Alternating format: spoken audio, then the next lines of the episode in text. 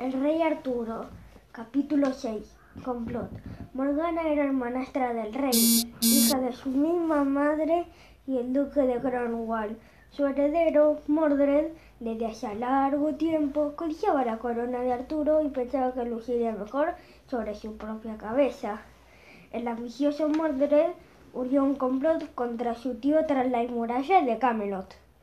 Sin embargo, conocía la amistad de Sir Lancelot y Arturo y comprendió que mientras el bravo Lancelot defendiera al rey, tenía pocas probabilidades de triunfar y apropiarse del trono. Cierta noche, Sir Lancelot atravesaba los pasillos del castillo rumbo a sus aposentos. Sir Mordred junto a doce caballeros que habían aceptado traicionar al rey. Se arrolló contra el joven en medio de la oscuridad. Buscaban matarlo para apropiarse de la corona de Arturo. Lancelot libró una terrible lucha y logró derrotar a sus atacantes. Sir Mordred corrió entonces a informarle a Arturo. Señor, gritó a las puertas de los aposentos reales, Lancelot mató a doce de tus caballeros.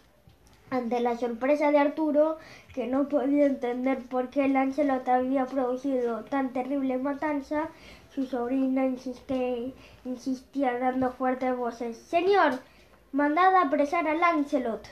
Arturo estaba confundido. Morder repetía sin cesar. Lancelot se propone destro destrozarnos para apropiarse de Camelot y casarse con la reina Ginebra. Las palabras de su sobrino hicieron que el corazón del rey ardiera de celos. Entonces decidió apresar al fiel Lancelot, quien debió abandonar Camelot. Arturo salió tras los pasos del traidor y dejó el reino en las manos de Mordred.